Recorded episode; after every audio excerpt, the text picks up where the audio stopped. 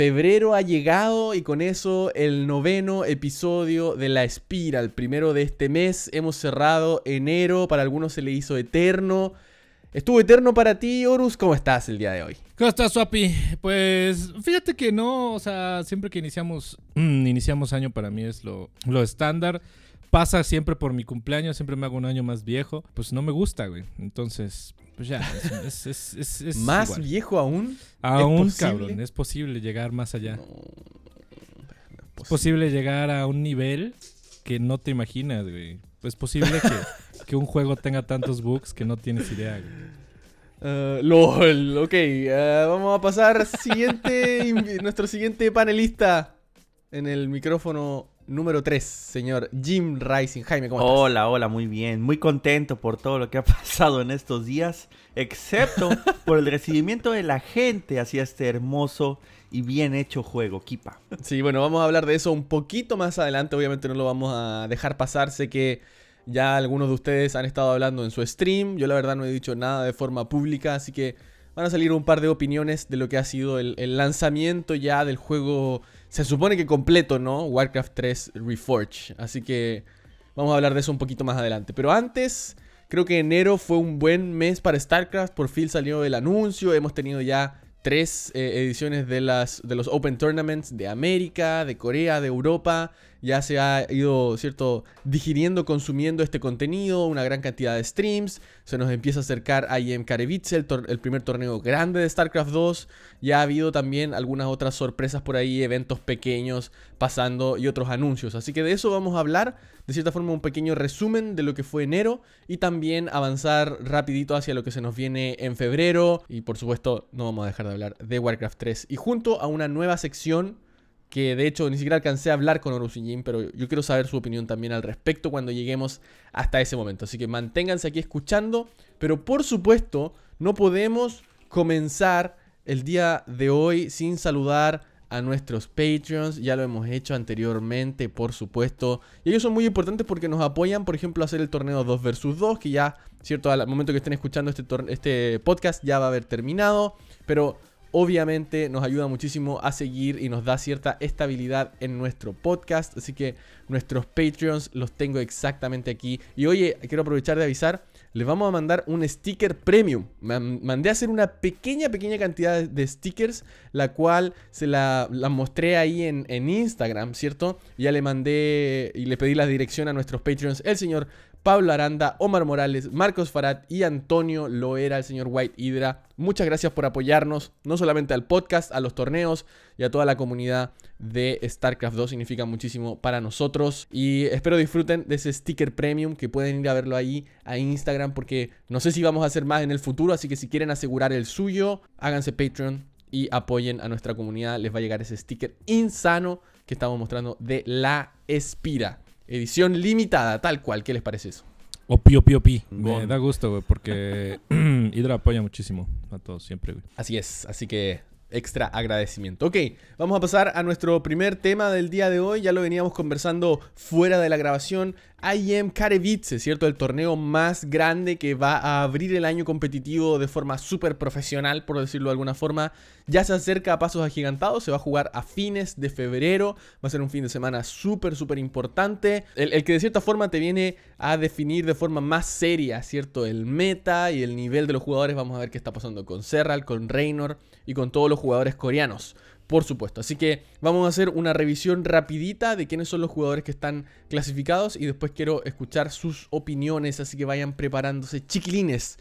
En el grupo A tenemos a Dark, quien fue el campeón, quien es, ¿cierto?, el campeón mundial en este momento, el Zerg que ganó BlizzCon 2019, acompañado de Stats y de Parting, dos jugadores coreanos de altísimo nivel. Y me da muchísimo gusto ver a Parting en este grupo. Jim, sé que es tu amigo, ¿qué te parece verlo aquí en el grupo A, clasificado directamente a esta etapa de IEM Katowice? Es un gran jugador, es un gran jugador, es súper buena onda y, y me da muchísimo gusto que vuelva a, a la escena, ¿no? Porque hay que recordar que él ya fue campeón del mundo. Él también fue campeón del mundo hace muchos años. Se retiró porque intentó hacer una carrera en League of Legends, pero sí, me da mucho gusto que esté acá. Y Horus, son protos que siguen aquí en competencia. ¿Cómo, cómo está ese orgullo de raza? Uh, pues hermoso, hermoso, hermoso. Me da gusto ya verlo tan lejos para acá después de que le tiré uno de sus juegos. Está, está en grupos, papá. Está en grupos y eso Me encanta el buen parting aquí. Este grupo A, digo, no le toca fácil. Dark es, es, es un oponente muy bueno.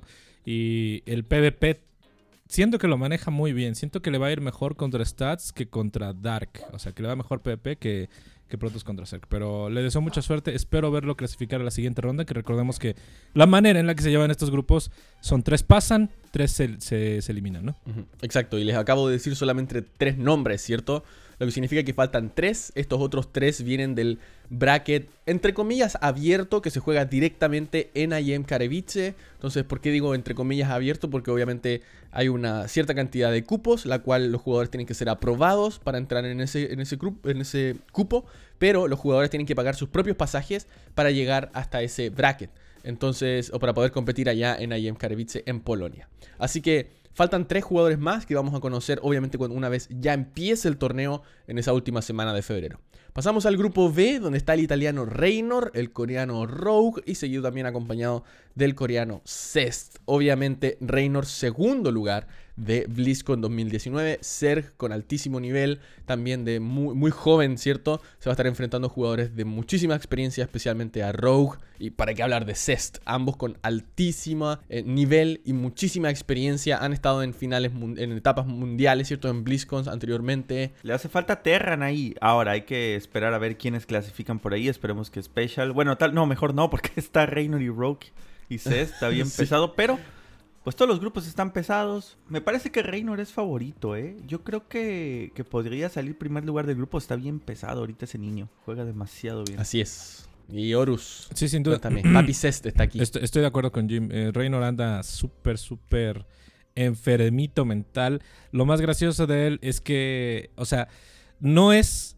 Fíjate la diferencia entre la actitud, o bueno, sí, como, como se percibe un Serral y un Reynor. A Serral tú lo ves más tenso, ¿no? O sea, a la hora de estar jugando lo ves tenso, lo ves serio, lo ves sin emociones. Y a Reynor se ríe de todo, o sea, nunca, nunca deja de sonreír por absolutamente todo.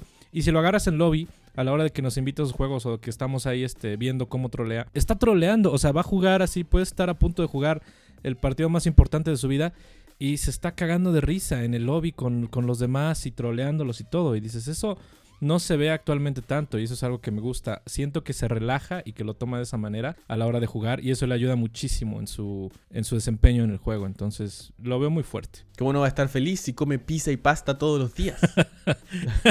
Se pasea por el Partenón, el Coliseo, etc. Pura felicidad, señor Rey.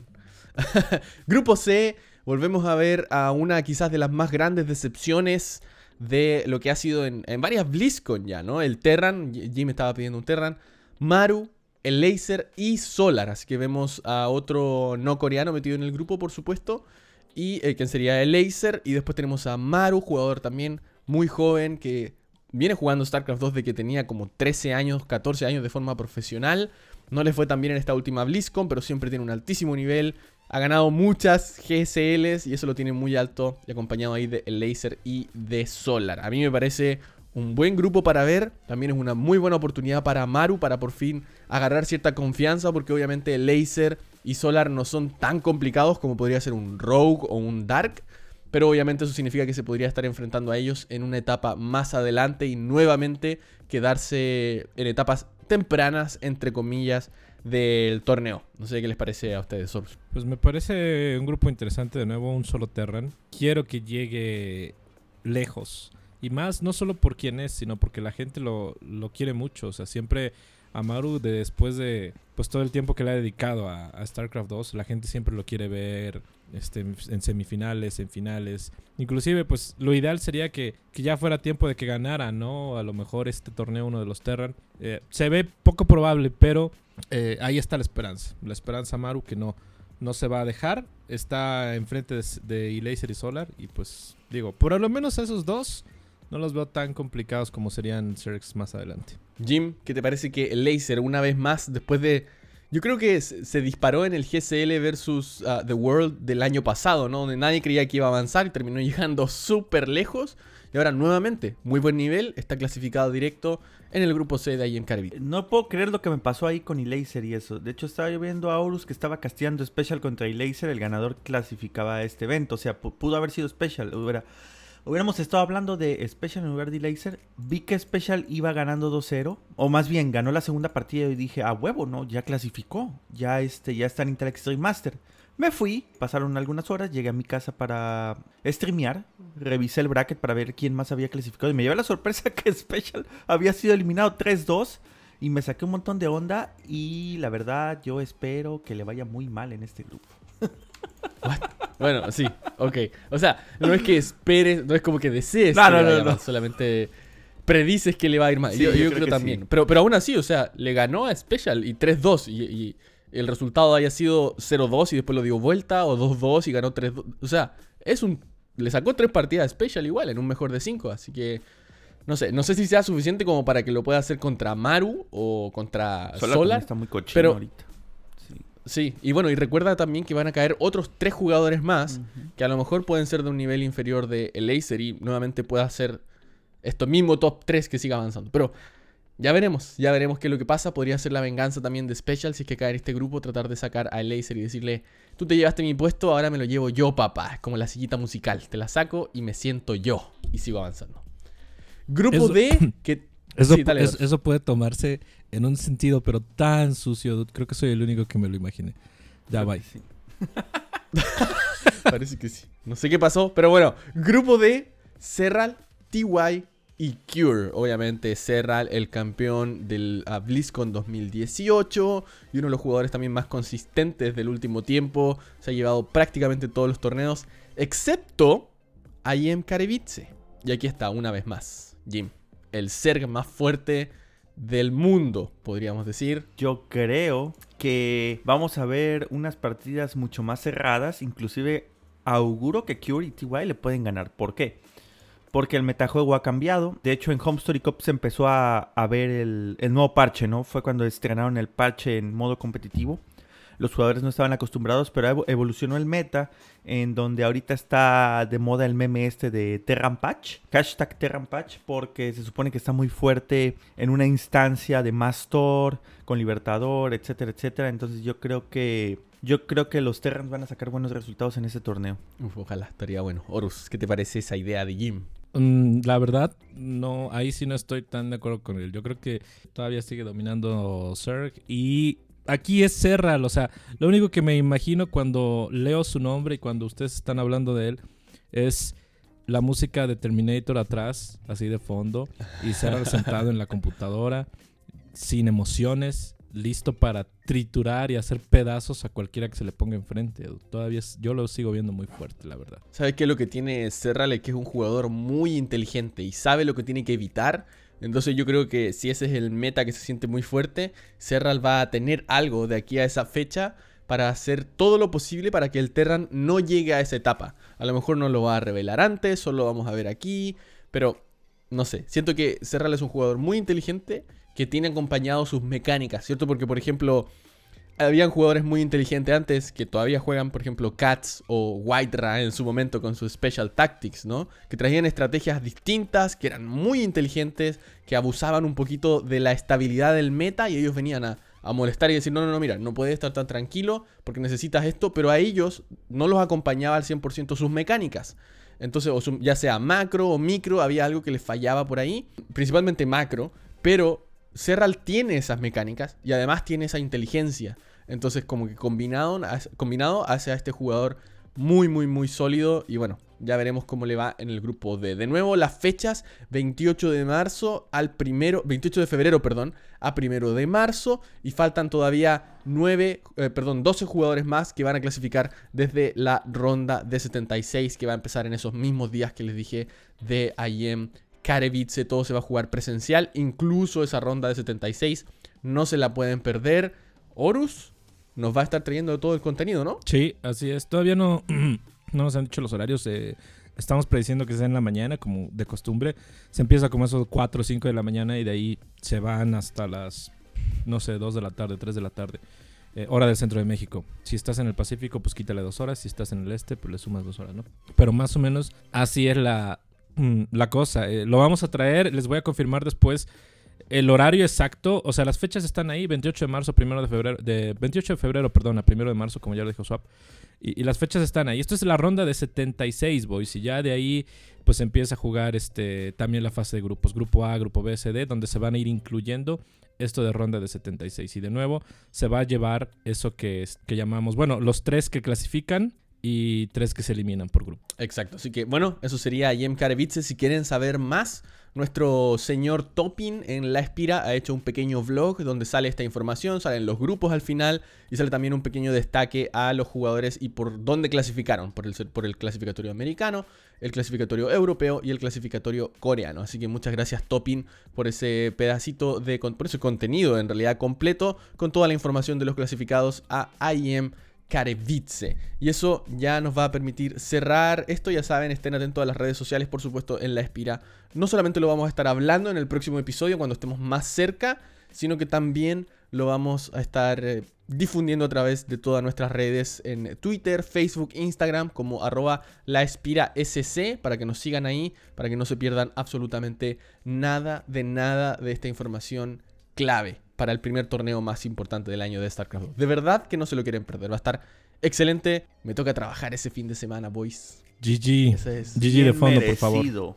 Oh, ¿Sabes que cuando salieron las fechas estaba tan emocionado y dije, ya, me voy, me voy a Polonia. Dije, empecé a buscar vuelos a Polonia. Dije, ya, la mierda, me voy, voy a ir. Seguro llega Juanito, voy a hacer cobertura para la Espira. Y después empiezo a ver el calendario. No, hay un evento acá en, en Estados Unidos que se llama PAX East. Ajá. Y mi empresa va y nosotros acabamos de anunciar nuestro juego nuevo, Alien Hominid Invasion, por si alguien quiere verlo, un co-op muy bueno que va a salir más adelante. Y la primera vez que los jugadores lo van a poder jugar va a ser en PAX East. Entonces es muy importante que el, la- el rol que yo hago, que es un rol de marketing, esté ahí por entrevista, hablar con los jugadores y todo. Así que GG, voy a tener que llegar a ver los VODs. GG. Pero si ustedes tienen la suerte de no trabajar o tener al, al menos parte de ese tiempo libre, sin duda no se lo pierdan. Yo voy a llegar a ver los, los VODs. Quizás me escondo ahí en alguna parte a verlo de mi teléfono en algún momento, en los pequeños breaks que tengo, pero así es la vida. Para que ustedes sepan también que nosotros no solamente somos, bueno, yo particularmente no, bueno, y Horus también. em, no somos 100% de StarCraft. Lamentablemente, por mucho que nos guste, también sufrimos. Sí, como sí. ustedes. Así es, boys. También sufrimos. Ok, siguiente tema, y este va a ser un poquito más informativo. No sé si quizás alguna de las personas que nos estén escuchando vieron un torneo, ya, fue el año pasado ya, Jim, o hace dos años, que se llamaba Batalla de las Américas, Battle of the Americas. ¿Cuándo fue? ¿El año pasado, no? Eh, sí, que fue NA contra Latinoamérica, ¿no? Exacto. Lo casteamos, Sí. ¿no? Sí, Sí. sí. Lo casteamos, fue el año pasado, estuvo bien entretenido. Fue este bracket donde habían jugadores invitados de Norteamérica y de Latinoamérica y buscábamos para ver cuál era la mejor América, ¿cierto? Si Norteamérica o Latinoamérica. Estuvo bien bueno. Y además, antes existía un torneo organizado por OSC que se, llama Sentimiento, se llamaba Sentimiento Latino, que era un torneo semanal que tenía, si no me equivoco, 50 dólares de premio y se hacía, obviamente, como dice su tipo semanal, todas las semanas, si no me equivoco, eran los sábados. Así que era un excelente torneo, quienes lo casteaban iban cambiando con los días, a veces habían cast en español, a veces no, pero era, era una muy buena oportunidad para jugadores eh, solo latinoamericanos, ¿cierto? De poder demostrar su nivel. Y tenía el plus que jugadores que hubieran clasificado a WCS durante ese mismo año no podían participar. Es decir, Special y Cham y Kelasur no podían participar, lo que les daba oportunidades a jugadores, ¿cierto? Del tier 2, entre comillas, para llevarse parte de este premio y también enfrentarse en un torneo bastante serio y profesional. Incluso Jin se llevó algunas de ellas porque nu- nunca pudo clasificar a esas WCS presenciales, ¿cierto? Pero participó en estas también y estuvo bastante bueno. Entonces, ¿por qué les cuento esto? Porque ahora el torneo Batalla de las Américas se hizo semanal. Entonces vamos a tener uno a la semana donde solamente pueden jugar jugadores de Américas, Norteamérica y Latinoamérica. Y tiene 50 dólares de premio. ¿Qué es lo interesante de, este 50, de estos 50 dólares de premio? Es que 20 de esos dólares son para el primer y para el segundo lugar. Si no me equivoco, son 15 y 5. Después de eso, hay 10 dólares más que van para el jugador con mejor resultado de Latinoamérica y 10 dólares para el jugador con mejor resultado de Norteamérica. ¿Qué significa esto? Significa que el primer lugar se va a llevar sí o sí 25 dólares, ¿cierto? Porque obviamente va a ser parte de estas dos regiones. Pero si el segundo lugar fuera de Norteamérica, el tercer, cuarto, quinto, sexto lugar todavía son de Norteamérica, el primer lugar de Latinoamérica, que podría ser el octavo, por ejemplo, se va a llevar esos 10 dólares. Y ahí tenemos 40. Entonces me gusta esta distribución, es interesante, no se había visto antes en un torneo regional. Pero además, escuchen esto, hay 10 dólares que quedan libres que se le van a dar random a cualquier jugador que al menos juegue una ronda. Entonces tú puedes ir, puedes perder tu primera... Perder, me, me refiero a que tienes que jugar tus dos partidas. Las pierdes y si tienes suerte, te puedes llevar esos 10 dólares de prize pool como una recompensa por haber participado en el torneo Batalla de las Américas. Entonces, de nuevo, son 50 dólares, 25 para el primer lugar, 5 para el segundo. Si no me equivoco, si estoy mal, la información está en laespira.com, discúlpeme. Pero después de eso, hay 10 dólares para el mejor rankeado de Norteamérica, 10 dólares para el mejor rankeado de Latinoamérica y 10 dólares para un jugador random para que sienta el beneficio de haber participado Battle of the Americas, en Batalla de las Américas. Este torneo que va a estar ocurriendo todos los días sábados es de inscripción gratuita, no tienen que pagar absolutamente nada y además hay transmisión en español gran parte de los días. Como les decía, los casters van cambiando, los canales van cambiando dependiendo de disponibilidad.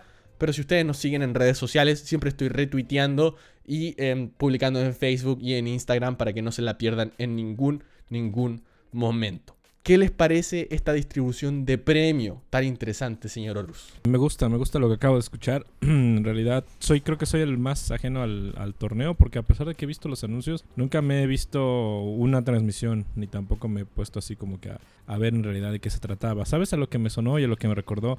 Me recordó mucho a aquella Copa América que se abrió a toda América, en realidad, no solo a Latinoamérica que para mí, desde mi punto de vista, estuvo bastante buena. Me, me, acordé de eso ahorita con lo que mencionaste. Ver jugadores de LATAM enfrentándose a jugadores de Canadá y de Estados Unidos. 10-10, papá. Ojalá le vaya bien el torneo.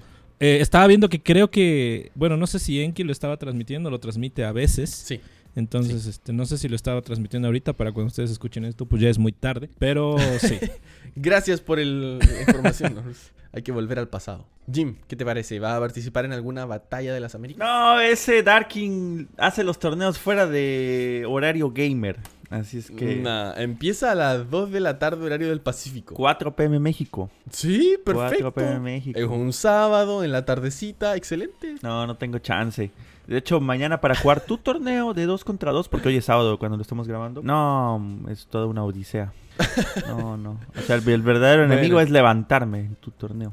Entonces, sí, es verdad. Bueno, ya saben, Special está en Corea, muy difícil que juegue la Batalla de las Américas. Jim no se va a levantar ni a palos, así que quienes están jugando probablemente Cham, quizás Kelasur, que incluso está en Europa, así que difícil para él jugar también. Pero probablemente Cham y el resto está ahí para ustedes, para agarrar. Así que vayan, inscríbanse y puede ser su primer paso a seguir jugando de nuevo. Toda la información en www.laespira.com y fue Vortex en este caso el que creó el vlog y vamos a crear uno nuevo con las instrucciones más fáciles aún para que ustedes puedan ver y entender cómo participar solamente en Batalla de las Américas. Ahora, existe esto es parte de una iniciativa que se llama OSC Super Series, que no la voy a explicar todo porque todavía me cuesta un poquito entender todos los pasos, pero va a haber una parte de este torneo que va a tener un prize pool de 1500 dólares.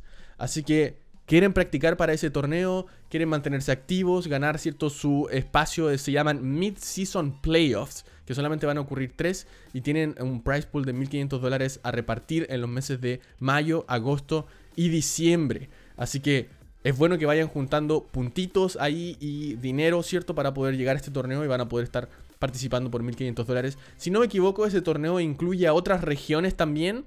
Porque aquí veo que está el Passion Craft Sundays y a, Australia Opens. Lo que significa que va para otras regiones también. Así que esos 1500 no son solo para Américas. Pero aún así, es excelente y un gran prize pool. Muy buena apuesta por parte de OSC Online Sports Championship. Que vienen apoyando la escena local desde hace ya un par de años con Sentimiento Latino ah, eh, y también con otros torneos acá en la región y ahora con la Batalla de las Américas y con este gran torneo de la OSC Super Series. Así que excelente trabajo, muchas gracias OSC y también nuestro saludito, ¿cierto? Nuestro grito de saludo para el señor Darking, que es uno de los admins principales del torneo Batalla de las Américas y que nos ayuda también con toda la difusión. Y si quieren saber, lo siguen en Twitter al señor Darking porque él todo lo sabe Siempre hago los retweets desde él, así que simplemente vayan a la Espira, cliquean ahí en Darking y lo siguen porque les va a dar toda la información de este torneo Batalla de las Américas.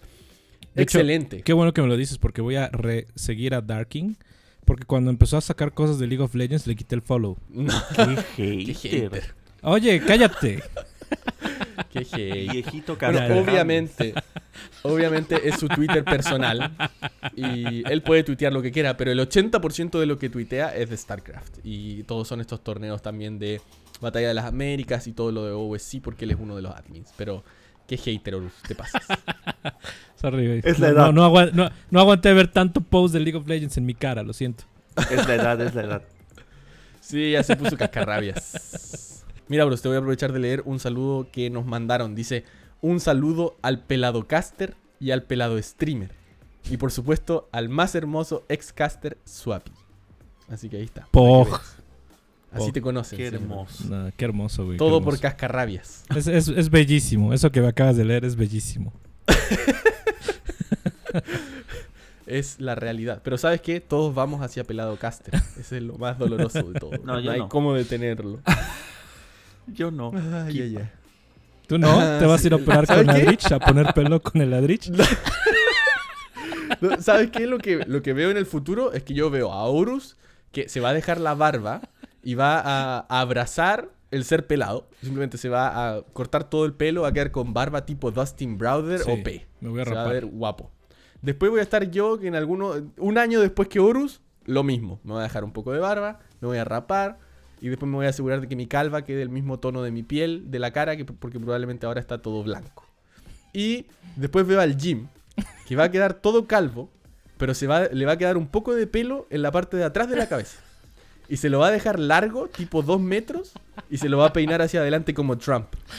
Jamás, jamás se va a pelar y va a decir, no, mira si yo soy el único que tiene pelo. Y en realidad son tres pelos que los va a tener hacia adelante. Orgulloso, ¿o no? No, no, no. Para nada. Si empieza a quedar más calvo, ¿sí te raparías? ¿Sabes, Eh, ¿sabes, como quién se, ¿Sabes como quién se va a ver? Como Ron Jeremy. Si no saben quién es Ron Jeremy, vayan y búsquenlo en Google. Este, Ah, así, sí, el, el ah, que hace porno, ¿no? Ajá, el, el actor porno se va a ver así. Ah, ya sé cuál Así, es. dude. Con el pelo hasta Con atrás, a mitad de la cabeza y para atrás. Y pelo largo. Larguísimo. Y el bigote. Perfecto. Ay, ay, ay. Ok, suficiente troleo, lo siento. Siguiente tema del día de hoy en el podcast. Ya llevamos media hora de programa. Como siempre, se nos pasa rapidísimo. ESL Open Cups. Y eh, algo más que les voy a decir al final. Pero cuéntame, Horus. Ya van dos, ¿cierto? En el bolsillo. ¿Dos o tres? ¿Cómo ha estado la sensación de la gente? Re- Recuerdo que la primera vez que hablamos me estabas diciendo que hubo buen viewership, pero lo más importante era ver cómo se mantenía eso, cómo se ha mantenido eso. Eh, se mantiene, se mantiene Swap. Ahí va, ahí va jalando, como siempre digo, ya sabes que de repente a la gente le gusta ver más a unos jugadores que a otros. Pero se mantiene, ya vamos por la cuarta el día de mañana. Este, bueno, ya ustedes lo van a escuchar cuando haya pasado. Ya vamos por la cuarta. Pues feliz, feliz. Mañana se, se está poniendo todavía más, más este, lleno de jugadores. Entonces siempre es bueno, como que más gente se va enterando, se van metiendo. Y ya el día de mañana vamos por la cuarta. Así que pues a ver, ya cuando ustedes estén escuchando esto, que espero la hayan disfrutado, boys. Esa cuarta transmisión de la Open Cup de ESL, que ya saben, da 100 dólares. Para el primer lugar, 10 puntos de EPT Tour y 5 para el segundo lugar. Y eso es todo. Insanito. Tengo aquí una información. Jim Rising, primer ESL Cup de quinto octavo, segunda de quinto octavo, tercero, noveno a 16 avo. ¿Cómo han estado esas Open Cups, señor Jim, desde la perspectiva del jugador? Pues fíjate que de la primera a la tercera ronda sí, eh, he jugado contra platinos, diamantes, pero ya en la cuarta, quinta ronda te llega un jugador top mundial y bueno, pues hay que fletarse porque después de ganarle a un jugador top mundial viene la siguiente liga, ¿no? La liga celestial y aparece Cure y, y coreanos bien top, Parting, Scar, no, no, no, está bien difícil, pero pues a la gente le gusta, a la gente le gusta y desde la perspectiva de jugador mm, me parece muy bien porque jugamos por la experiencia. Exacto, exacto. Y además que para ti como streamer, ¿no? Como tú dices, a la gente le gusta, así que me imagino que te incrementa un poquito también los viewers el día domingo, día de torneo, ¿no? Eh, sí, sí, así es, le, le gusta mucho a la gente. Me alegra saber que, que así es la situación Y bueno, ¿qué les quería decir con esto? Que en la Espira estamos trabajando en un, yo le llamo Power Ranking, pero en realidad es simplemente una lista de todos los jugadores latinos y sus resultados en el último tiempo. Todavía no sabemos 100% qué vamos a hacer con esto, lo más probable es que lo, lo, vayamos a publicar. Hasta el día de hoy, por ejemplo, si quieren saber, hay 38 jugadores latinos que han jugado a lo largo de estas tres Open Cup. Muchos de ellos solamente jugaron en la primera, hay algunos que solo jugaron la segunda y otros que solamente han jugado en la tercera. Y veo aquí rápidamente en la lista jugadores de México, Costa Rica, Brasil, Argentina, El Salvador, Perú, Colombia y creo que hasta por ahí nomás llegó en la lista de la, la diversidad de países. Entonces, ¿qué es lo que pretendemos, por ejemplo? Nos encantaría como la espira de aquí a un par de meses más, quizás cuando lleguemos a 10 Open Cups, saber quiénes son los jugadores que están en el top del ranking o que han sido más consistentes, solo latinoamericanos y solo en el ESL Open Cup de América. Y quizás darle algún incentivo económico a esos jugadores que estén, no sé, en el top 3, en el top 4, como un premio extra, ¿no? Porque este, las ESL Open Cups solamente le están dando premio al primer lugar de todo el torneo. Y como tú dices, hay jugadores nivel celestial, ¿no? Entonces es difícil llegar a ese primer lugar. Entonces quizás como la Espira podemos tratar de incentivar a otros jugadores latinos a que participen y darles premio a quienes tengan una consistencia a lo largo de las primeras 10 quizás ESL Open Cups. Así que la dejo por ahí. Todavía no está 100% definido cómo lo vamos a hacer o cuándo, pero para que sepan, si quieren ir ahí yéndose por esas oportunidades, también existen. Estamos pensando en apoyar la región como siempre. Y esto lo podemos hacer gracias a que ustedes escuchan este podcast escuchan el podcast en YouTube, ¿cierto? También a todos nuestros Patreons y gente que también nos ha donado por ahí de repente. Y también eh, que apoyan nuestros canales propios, ¿cierto? El, el, canal de Horus, el canal de Jim, mi canal de YouTube. Así que se agradece muchísimo todo el apoyo. Nos permite hacer actividades como estas más adelante. Así que atentos a ese Power Ranking que va a salir también en la espira.com. Ya lo saben. ¿Qué te parece eso, Jim? ¿Te incentiva a jugar un poquito más? Eh, no. es cierto. Eh, pues sí, es, es, algo, es algo que se necesita. Luego quieres ver, quieres sentir algún progreso, porque luego nomás estás juegue y juegue y no ves nada. Y pues eso es un buen motivación. Sí, es verdad. Eso, en eso estamos pensando. Así que especialmente una de las cosas que hablábamos en el podcast anterior, ¿no? De cómo, esta, de cómo estas Open Cups podían ser una reinvención para jugadores latinos, pero obviamente va a ser muy difícil ganar. Entonces ahí queremos tratar de apoyar eso y ver que otros jugadores puedan lograr obtener un poquito más de ganancia, de cierta forma, en estas ESL Open Cups. Y volver a casa con un café de Starbucks y decir, mamá, papá, me lo gané jugando a mis jueguitos. y eso obviamente ayuda también. Sí, por supuesto. Ok, listos con esa sección. Tenemos una nueva sección en la espira, porque creo que hemos llegado a un momento en el que obviamente estamos teniendo dos, dos, o tres episodios por mes, cada dos semanas sale un episodio, y de cierta forma yo me empiezo a encariñar con la gente que nos escucha, ¿no? Con, con todos los que están ahí, siempre nos mandan mensajes por WhatsApp, que nos dejan comentarios en nuestros streams o en nuestros videos de que les gusta la espira, les gusta el podcast, les gusta el contenido, y por eso yo creo que les debemos algo también a ellos. Entonces, esta sección es una nueva sección que se llama autocuidado. Y nuestra idea es darle algunos consejos a ustedes, nuestros escuchas, para que tengan una mejor vida, estén más saludables, estén tranquilos, especialmente cuando juegan StarCraft 2. ¿Qué te parece esta nueva sección, Jim? Pues me parece muy bien, Swappy. Me parece pues algo innovador. Me gusta, me gusta, me gusta. No vamos, no vamos a tomar mucho de su tiempo, va a ser algo clave pero también quiero escuchar desde sus experiencias. Ya voy a plantear un tema el día de hoy y quiero ver qué, piensa Jimmy Horus al respecto. Como quizás no, no todos ustedes lo saben, pero yo estudié algo relacionado al área de la medicina, entonces eso me entrega pequeñas herramientas simplemente para poder elegir algunos temas sobre autocuidado. Así que sin alargarlo mucho más, el tema de hoy, y fue por algo que me pasó hoy día mismo, pero es tóquese. Ay, caramba, a ver. A ver, a ver. ¿Qué, se, te ocurre que puede ser, eh, Jim? Wow, no me lo esperaba, tan pronto y ya metiendo estas cosas. Dijimos que le íbamos a meter en el podcast 8 Esto era en el otro podcast, en el que lleva video. Ah, espera, el del otro este es el 9, dude. El 9, el 9, el 9. No, no, pues esto era para el otro canal, es el donde subimos las replays. Y lleva video. Las replays Ya, cállense. Ve, por eso, por eso es que he decidido imponer esta sección en la Espira, porque es un espacio protegido. Porque si uno trae estos temas con tus amigos en el bar, va a pasar exactamente lo que acaba de pasar. Se van a reír de ti en tu cara y no van a escuchar lo que uno quiere que decir. No, cuando en no, realidad sí, yo sí. quiero ayudar, quiero apoyar. Sí, lo de autoexplorarse, ¿no? De- Autoexplorar. Sí. Muchas gracias, Jim. Yo sé que de repente piensas. Gracias a, a veces sí, por traerlo. yo, este, yo me toco las axilitas y los huevitos para ver que todo Exacto. ex- Eso es lo que quiero ver. Entonces, mira, ya que estamos en confianza, yo les quiero contar una infidencia. Me pasó hoy día y por eso quise agregar esto aquí.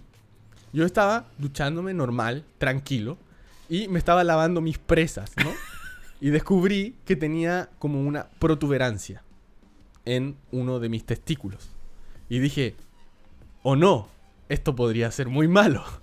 Entonces, simplemente seguí con la investigación sin producir ningún nivel de satisfacción ni nada. Por favor, Horus, yo sé que tus hormonas están ahí revolucionadas, pero esto es científico, ¿ok? Ok, ok, Es científico. ok. Es por mi propia salud. Entonces, sí, detecté eso, me asusté y después investigué y me di cuenta que era algo muy normal, algo que pasa siempre. Yo creo que todo, la gran mayoría de los que escuchan este podcast, le aprovecho de tirar la estadística, el 0,7% de quienes escuchan este podcast son mujeres. El resto, el 99.3% somos, so- somos hombres. Así que es muy normal que aparezcan, por ejemplo, espinillas, ¿cierto? En el área genital. Y en este caso era eso. Pero se veía diferente. Se sentía diferente. Entonces me asusté. Y bueno, después de terminar toda la limpieza y todo, ya fue, me sentí más tranquilo. Pero aún así siento que es súper importante y es algo que yo hago. Son dos cosas que hago, no todos los días, pero siempre especialmente los fines de semana, cuando, cuando tengo un poco más de tiempo, antes de ducharme, por ejemplo. Lo primero es que me miro en el espejo en búsqueda de alguna, mar de alguna mancha, algún lunar. Tengo algunos lunares en la espalda, en los brazos, que son como de tamaño digamos que no son pequeños, no son pequeños, pero tampoco son grandes. Y siempre los veo y veo si es que cambian de forma, si es que están más grandes. Especialmente esos lunares, por ejemplo, tengo algunos en el brazo que forman como un triángulo. Entonces es, fácil verlos porque es como, oh, mira el triángulo que tengo ahí en el brazo. Y siempre los veo y me aseguro, me miro en el espejo, me aseguro de que no tenga ninguna mancha, algún cambio de coloración o algo así. Hace algunos años me pasó que me apareció una mancha blanca, ¿cierto? Perdí coloración en una parte de la espalda. Fui al médico, resultó ser algo normal, una reacción de, cierta forma inmu- inmunológica, ¿cierto? Nada de que preocuparse, fue controlado, pero al mismo tiempo eso son cosas que podrían marcar el inicio de algo que podría ser grave, entonces apenas me pasó, lo hablé con mi madre y fuimos al médico simplemente para descartar. Entonces eso es lo primero que hago, y lo segundo, generalmente la ducha, mientras me estoy lavando mi cuerpo, que también lo hago una vez al día, aprovecho de hacer la autoexploración, como muy bien dijo el señor Jim Rising, no solamente de las áreas que más le interesan al señor Horus, sino que también de Mm. todo el cuerpo. Como dijo Jim, también las axilas, ¿cierto? Son muy importantes. Y generalmente, no sé, eh, especialmente partes que uno no se ve todo el día. Por ejemplo, uno siempre se puede ver los brazos, pero siempre es bueno mirarse, tocarse la espalda. También los pechos, porque yo sé que Jim especialmente, el que más grande las tiene aquí de todo el panel, pero es importante. Aunque no tengan, aunque ustedes sean flacos y todo, aún así es- es súper importante. Así que eso era lo que les quería decir. Si encuentran algo, siempre es bueno, investiguen, pregunten con alguno de sus familiares, quizás con algún amigo, zona protegida aquí en La Espira también, así que no tengan ningún miedo de hablarlo con alguno de nosotros, mandarnos un mensaje a nuestro WhatsApp de La Espira y también si tienen acceso, por supuesto, a ir a un médico y que simplemente a veces salir de la preocupación es mucho más valioso que quedarse con la duda. Entonces tú vas, sí, obviamente tiene un costo lo más probable, pero el hecho de que te digan, ¿sabes qué? Nada de qué preocuparse, puede ser mucho mejor en términos psicológicos, ¿cierto? Para que tú estés más tranquilo, tu familia esté más tranquila también y no tengas ni- ninguna sorpresa más adelante. Así que eso es la recomendación del día de hoy.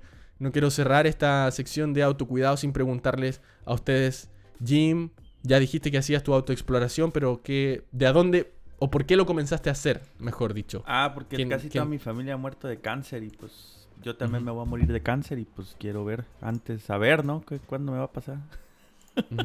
O sea, soy muy propenso y pues nada más estoy pendiente porque si bien hay una alta posibilidad de que no te cures, pero igual si se, pre- si se ve a tiempo puedes llegar a salvarte. Exacto, exacto. Y por eso es muy importante esta autoexploración. Y Horus, tengo un datito para ti. Dime, Yo sé dime. que te va a gustar. Dime. Porque ¿Te acuerdas cuando en BlizzCon hicimos esta autoexploración, pero los unos a los otros? Sí, lo recuerdo perfectamente.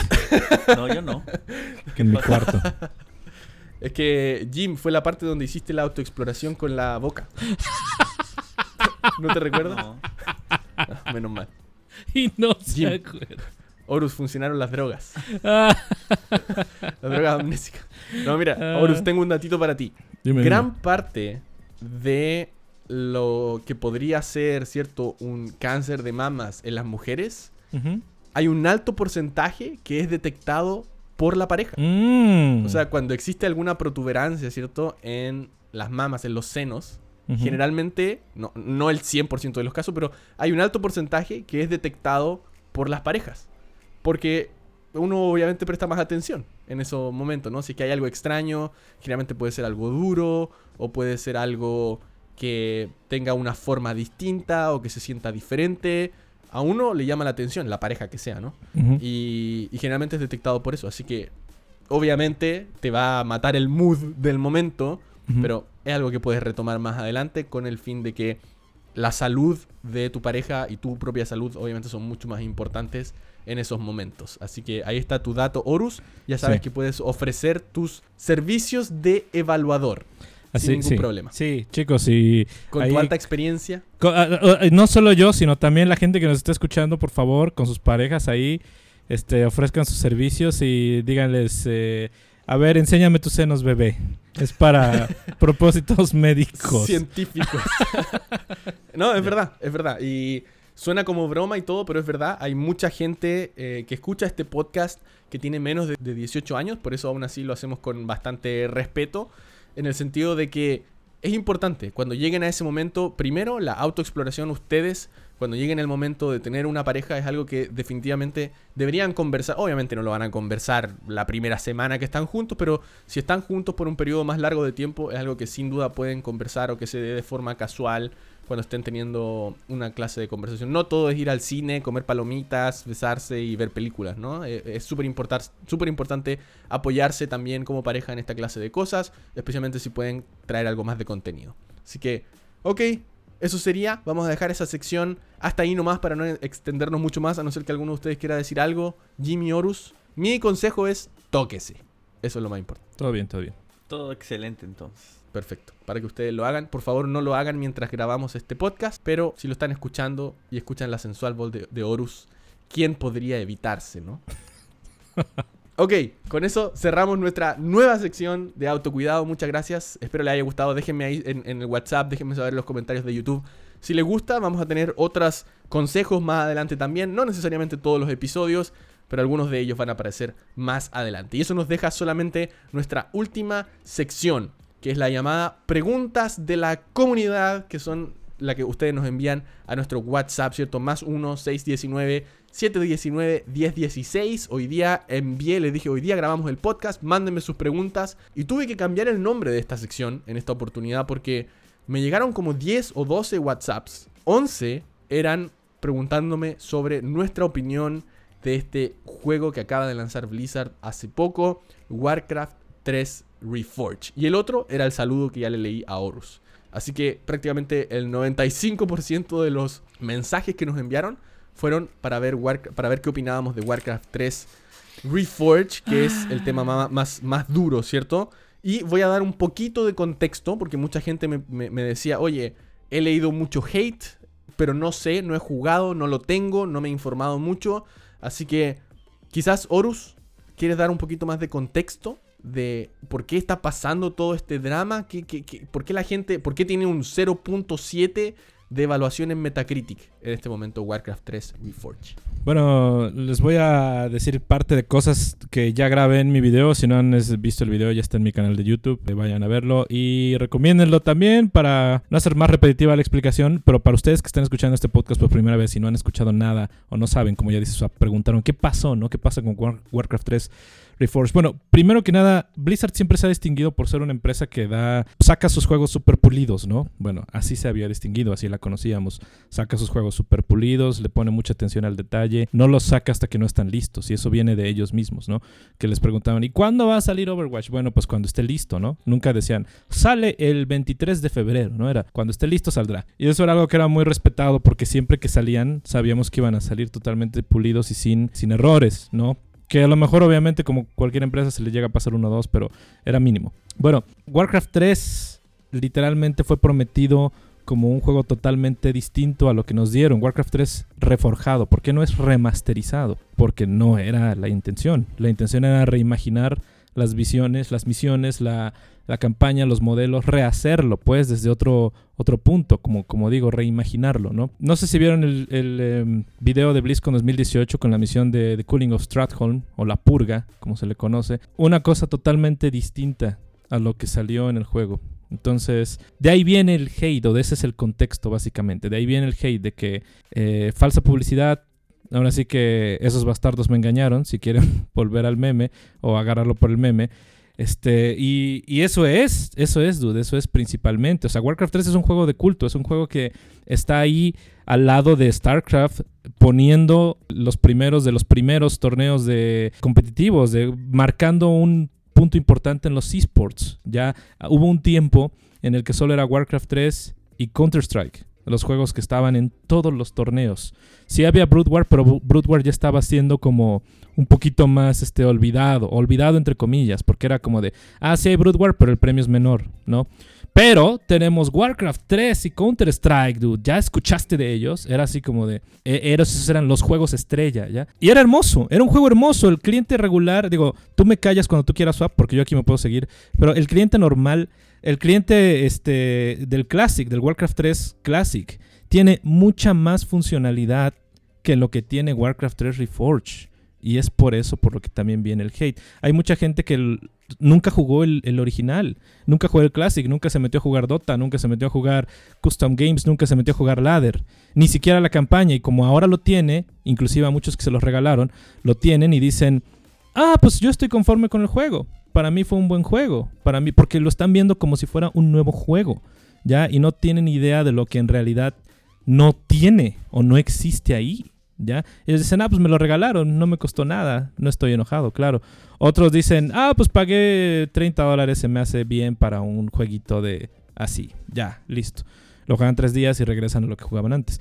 Pero, o sea, dude, el coraje, el enojo de toda la comunidad, de gran parte de la comunidad, de los que amamos ese juego, es porque vemos todo lo que no es, ¿ya? Ni siquiera es el Classic, ni tampoco es un Reforge. O sea, es, no sé cómo, cómo categorizarlo. Es un, una cosa, hay un monstruo ahí feo, armado. O sea, no entiendo, pues, pero... Eh, eso es, eso es el contexto. Y ya de ahí tú ves la calificación en Metacritic muy baja, porque pues, la gente está inconforme con lo que tiene y mucha gente pues, no se va a quedar callada y no va, no va ahora sí que a aceptar esto que nos dieron, que fue creo que de los peores lanzamientos que hemos visto en la historia de los videojuegos. O sea, inclusive tuvo peores calificaciones que, que Fallout 76, por ejemplo, que tuvo terribles calificaciones.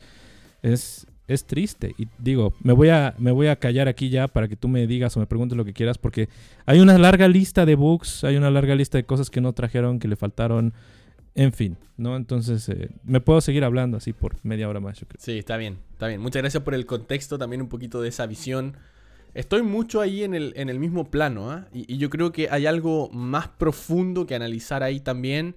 Pero antes de, dar mi opinión, quiero saber el otro lado de la, del muro, que es Jim. Yo sé que te ha gustado el juego, que lo has disfrutado. Te ha tocado recibir como mucho, mucho hate o muchas cosas ahí en, en tu stream.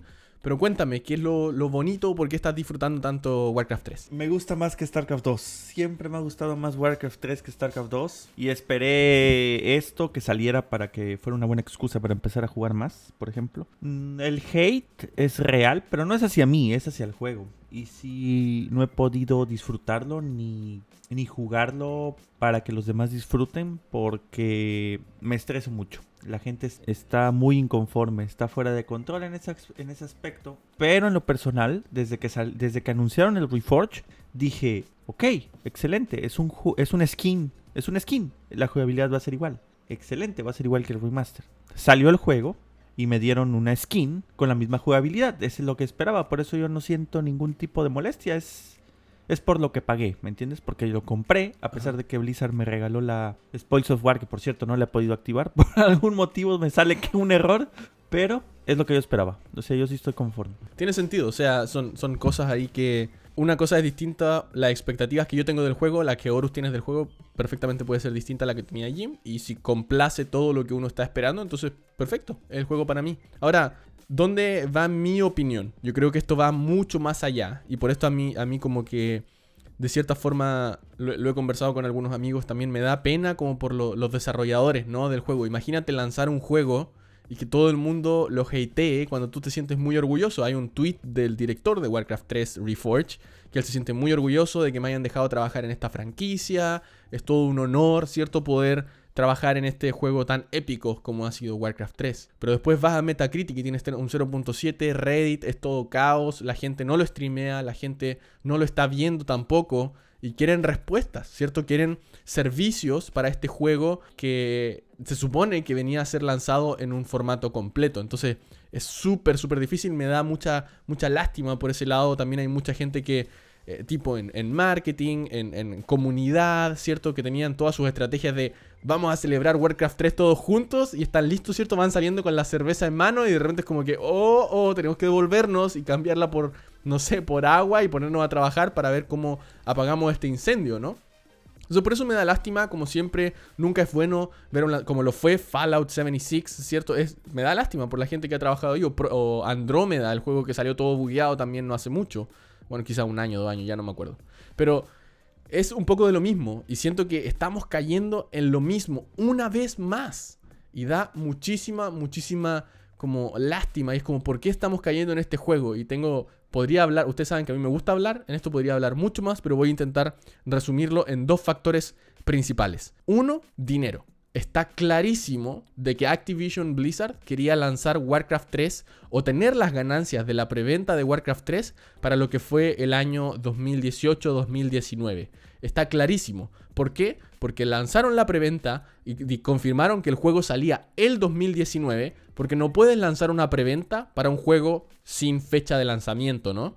Entonces, eso inmediatamente pone una cuenta regresiva en los desarrolladores para tener este juego listo a la fecha que le están imponiendo. Es como, no, nosotros queremos tener la preventa aquí para que esa plata ingrese el 2018, 2019 y después ya no importa cuando saques el juego, pero sí, pero obviamente tiene que estar relacionado en términos de comunicaciones, o sea, no puedo lanzar una preventa ahora 2018 para un juego que va a salir el 2022, ¿no? O sea, imposible, es como que lanzaran una preventa ahora para Diablo 4. No tiene, no tiene sentido, y no es que esté diciendo que vaya a salir el 2022, sino que ellos mismos han dicho que no saben cuándo va a salir el juego.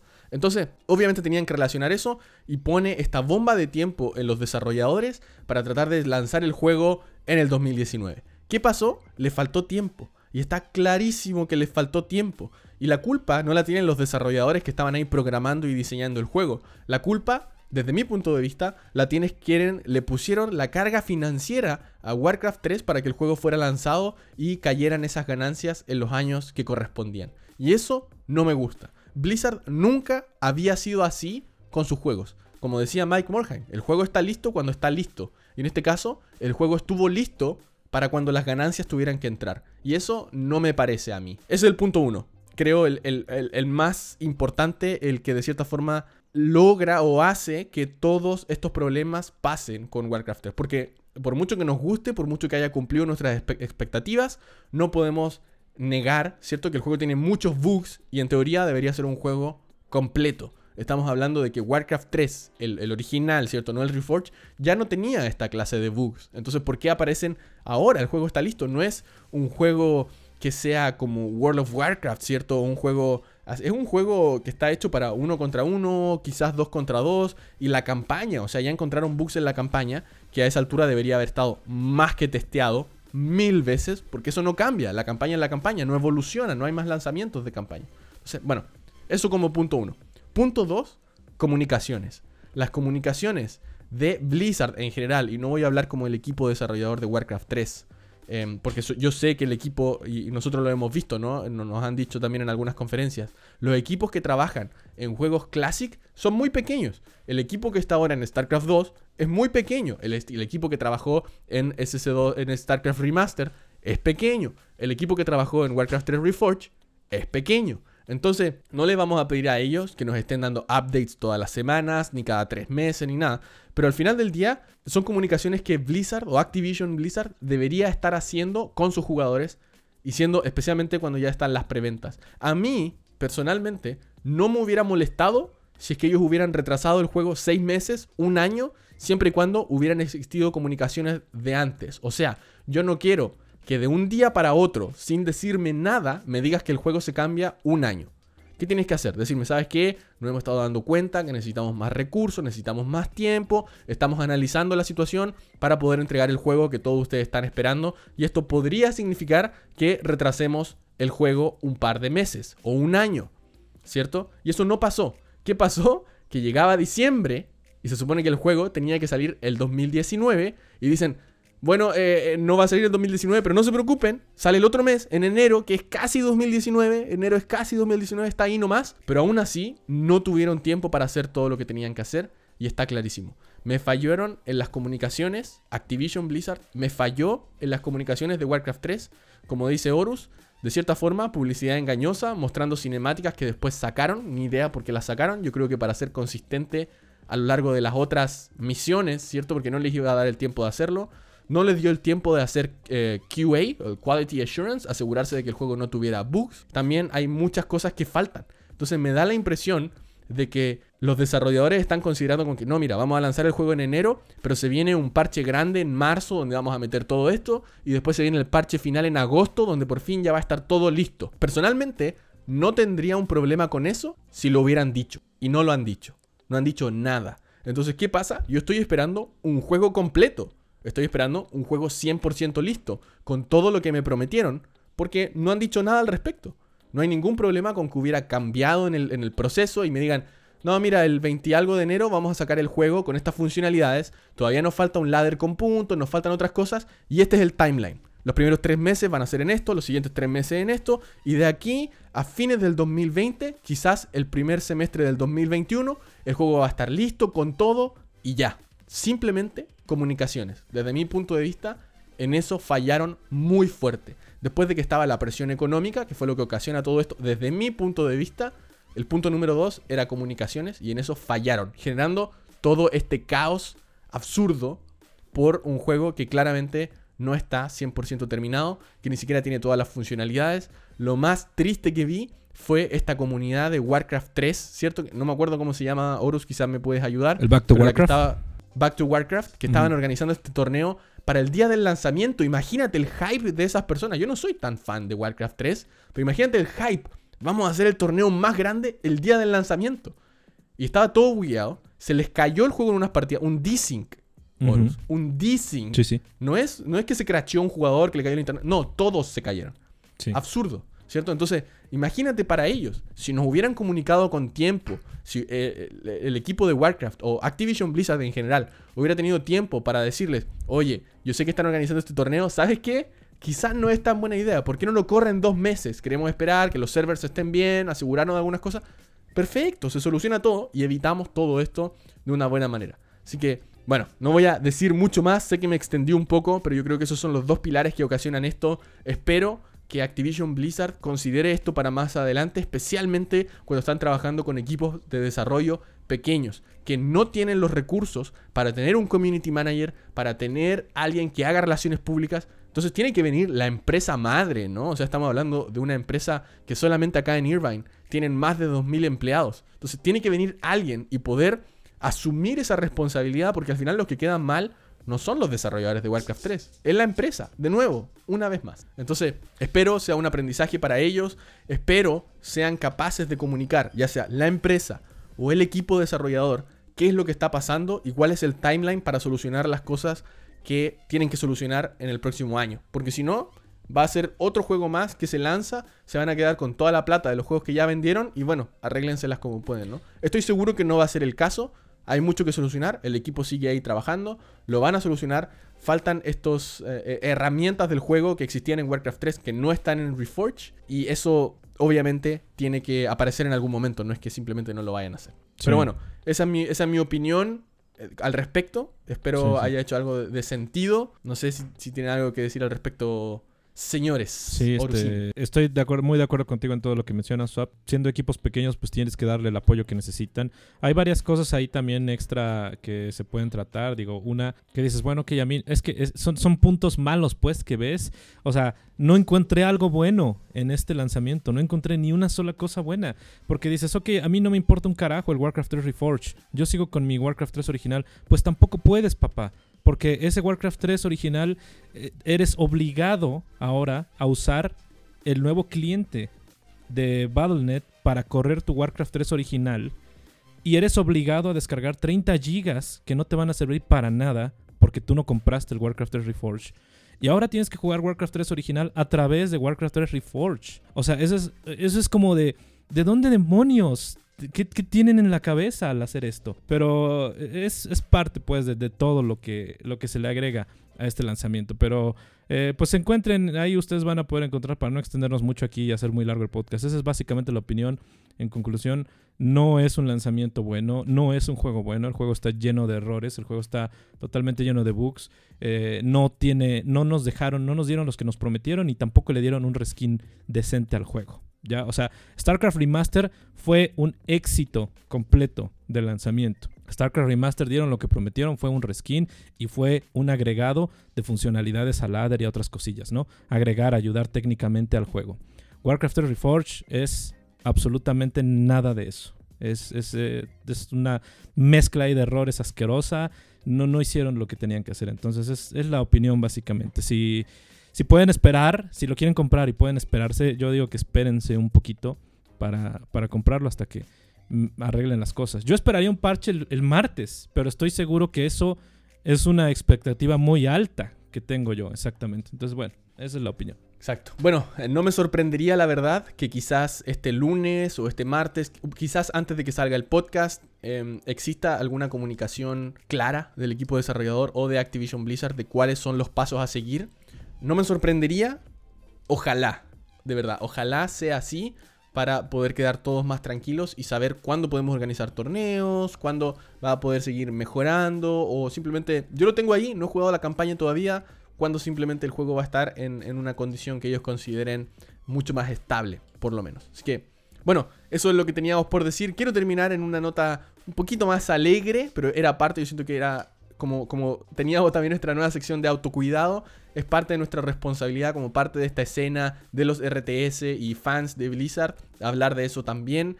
Como dice Horus, muy bien, cuando hacen cosas bien, tenemos que alabarlos todos. Y cuando hacen cosas mal, tenemos que hablarlas, debatir, entregar nuestro punto de vista. Quizás alguien de Blizzard escuche el podcast y pueda llevar estas comunicaciones a ellos también y decirle, mira, esto es lo que piensan, esto es lo que se anda hablando por ahí, ¿no? Así que podría ser también útil en algún momento. Para terminar en esa nota alta, quiero agradecerles a, absolutamente todos los que han mostrado interés en el torneo 2 vs 2 de la Espira. Al momento que salga este podcast ya se va a haber jugado. Espero haya sido un éxito y no tener que estar tragándome mis palabras en este momento. Vamos a hacer todo lo posible. Hay mucha, mucha gente que nunca ha jugado torneos antes que va a estar jugando, así que espero obviamente algunos inconvenientes por ese lado. Lo estamos, vamos a tratar de controlar eso de la mejor manera posible, pero sin duda muchas gracias a todos los que hayan sintonizado, los que hayan mostrado interés, participado. Más de 180 personas ya están inscritas, lo cual me parece una cantidad absurda y nos da una gran un, gran apoyo para lo que podría ser seguir haciendo estos torneos más adelante. Y obviamente se vienen más de ellos también. Así que muchas gracias a todos ellos para el torneo 2 vs 2. Muchas gracias a todos quienes siguen escuchando el podcast de La Espira. Nuestras, nuestra audiencia sigue creciendo y eso es espectacular. Muchas gracias a quienes están apoyando el canal de Horus en sus transmisiones de Warcraft y también en las ESL eh, e Open Tours eh, o las Open Cups y también quienes siguen apoyando a Jim Rising en su canal y también a mi canal de YouTube que también he visto crecimiento en, los tres canales que acabo de mencionar, así que eso me parece excelente. Muchas gracias por seguir disfrutando de StarCraft 2 y seguir disfrutando el contenido de La Espira.